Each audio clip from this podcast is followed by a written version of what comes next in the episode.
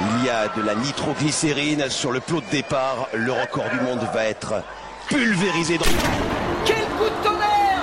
Il l'a fait! C'est un extraterrestre. Il s'est élevé sur le toit du monde.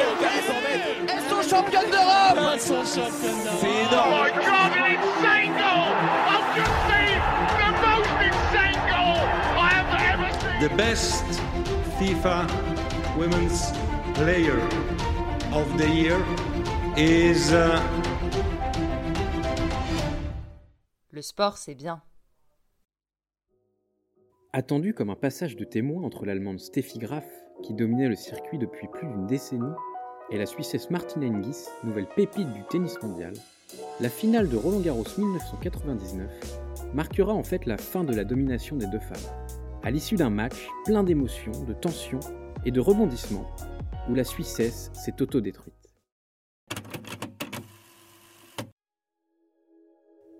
Ce 5 juin 1999, une certaine excitation anime les spectateurs qui entrent sur le cours Philippe Chatrier pour assister à la finale d'âme des internationaux de France. Si l'affiche proposée n'était pas forcément la plus attendue, elle est le symbole ultime d'un passage de témoin entre deux générations, une sorte de querelle des anciennes et des modernes, version petite balle jaune. D'un côté, Martina Hingis, 18 ans seulement, symbole de la nouvelle vague promise à tout engloutir sur son passage. Elle règne alors depuis deux ans sur le tennis mondial, avec une place de numéro 1 mondial acquise et consolidée depuis plusieurs mois, et pas moins de 5 titres en Grand Chelem. En fait, il ne lui en manque qu'un, Roland Garros justement. Au vu de son niveau de jeu sur les derniers mois, beaucoup pensent que la jeune Helvète va, alors qu'elle est à peine majeure, remplir sa collection de trophées et devenir la neuvième femme seulement à remporter les quatre tournois les plus prestigieux du monde. Son sacre est attendu et ne ferait que confirmer toute l'étendue de son talent. Cette précocité est rare, voire unique dans l'histoire du tennis. En fait, la seule fois qu'on a vu une jeune joueuse si forte, c'était il y a plus de 15 ans. Et cette joueuse n'était autre que Steffi Graf, adversaire du jour de Hingis. Arrivée sur le circuit en 1982 à seulement 14 ans, le talent de l'Allemande s'est tout de suite imposé à ses rivales. En 17 ans, elle s'est alors constituée l'un des plus beaux palmarès de l'histoire, avec 22 tournois du Grand Chelem et a passé 377 semaines au sommet de la hiérarchie mondiale.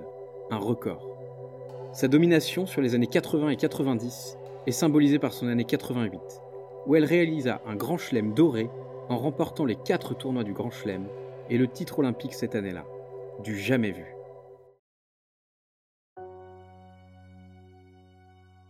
Cependant, lorsque ce Roland Garros 99 débute, peu sont ceux qui croient encore en l'allemande pour soulever le trophée.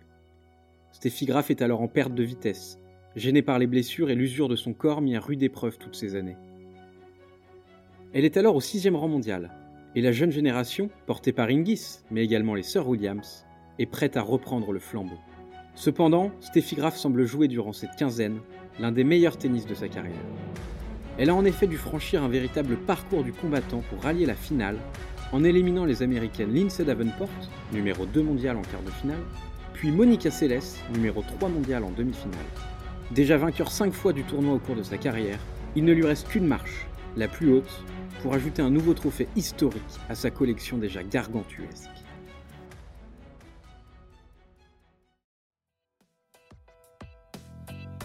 Dans le même temps, Hingis a elle déroulé pendant 15 jours, contre des adversaires certes moins cotés, mais semble réciter son tennis à la perfection. Elle n'est en rien effrayée, et rien ne peut ébranler sa confiance. C'est du moins ce que tout le monde pense, elle la première. Elle va même jusqu'à déclarer en conférence de presse d'avant-match qu'elle attachera un soin tout particulier à choisir sa robe de match, en prévision des photos qu'elle prendra avec le trophée à la fin de la rencontre. Cette confiance proclamée avant le match se confirme au début de la rencontre. La Suissesse prend doucement mais sûrement la mesure de son adversaire sans être inquiétée et empoche la première manche 6-4 en 39 minutes de jeu.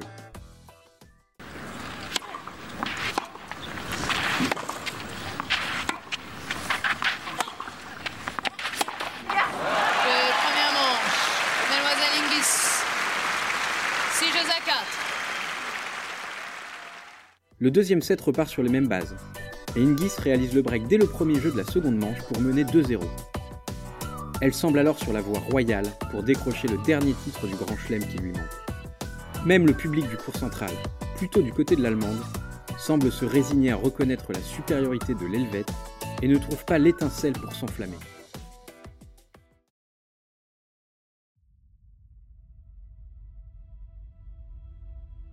Cette dernière va alors lui donner bien plus que cela et allumer un brasier qui lui sera fatal.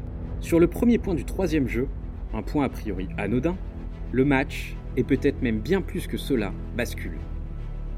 Ingis retourne au service de Graf et sa balle flirte avec la ligne de fond, mais est annoncée faute par la juge de ligne. Ingis n'est pas convaincu de la décision et demande à l'arbitre de chaise d'aller vérifier la marque de l'impact laissée sur la terre battue. Celle-ci s'y rend, mais la marque n'est pas claire.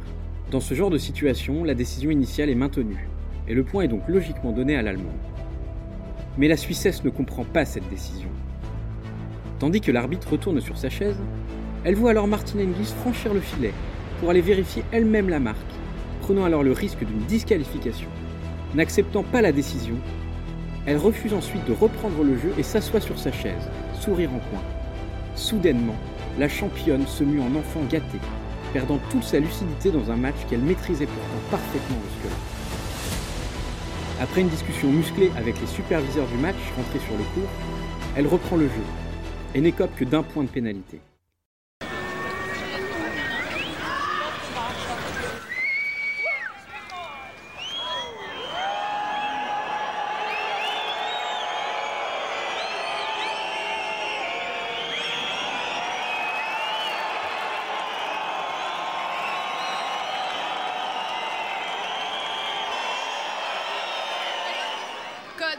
Violation, unsportsmanlike conduct, point penalty, Miss Ingis, 30 0.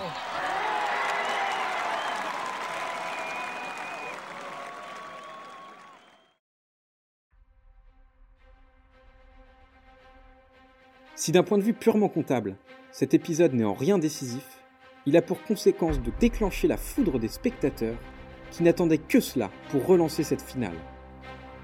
Il se met alors à prendre parti clairement pour l'Allemand, et le match devient alors des plus incertains. Grave débreak Ingis pour revenir à 3-3, puis perd de nouveau son service. Ingis mène 5-4 et sert pour le match. C'est à ce moment-là que la tension va la rattraper. Elle ne passe aucune première balle dans ce jeu et Graf, qui sans l'ouverture allonge les échanges, ne fait aucune faute et parvient à remporter le jeu pour égaliser à 5-5 dans une ambiance de plus en plus animée.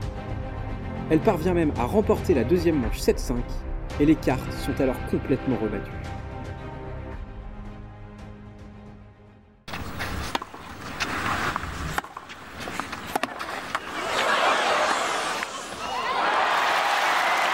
Deuxième manche. Mademoiselle Graff. 7 jeux à 5, une manche partout.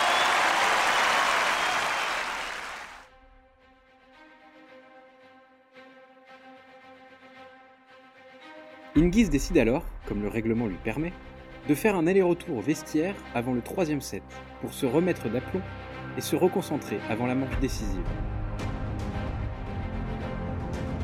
Les secondes s'écoulent et Martina ne revient toujours pas sur le coup. Le public s'impatiente et lance une hola pour passer le temps, à laquelle Steffi Graf, toujours sur le cours, prend part, de quoi renforcer encore sa communion avec les spectateurs. Lorsque la Suissesse revient sur le cours après 7 longues minutes, elle est littéralement huée par les tribunes qui ont définitivement choisi leur camp. Le troisième set sera quasiment à sens unique. Graf, porté par le public et face à une adversaire complètement sortie de son match, l'emporte aisément 6-2 et glane là son sixième titre sur la terre battue parisienne. Légendaire. La réaction de Hingis à la fin du match symbolisera, elle, tout le mauvais côté de la championne. Alors qu'elle est censée attendre la remise du trophée, elle décide de quitter le cours sous la bronca du public, vexée d'avoir été battue et sans doute toujours en train de penser à ce fameux point du début du deuxième set.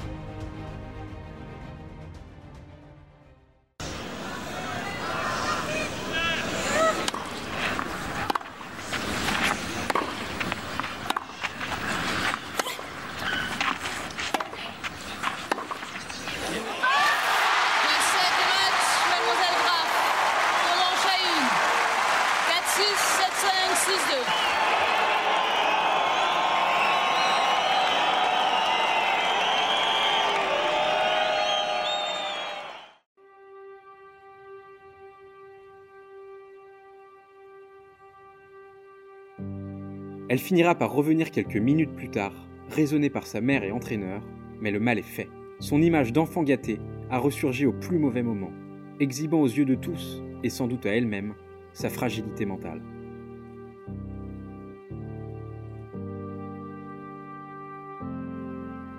Les conséquences de ce match pour les deux joueuses seront diamétralement opposées. De son côté, Steffi Graf, en grande championne, ralliera une nouvelle finale à Wimbledon un mois plus tard, puis annoncera sa retraite en raison de ses trop nombreuses blessures.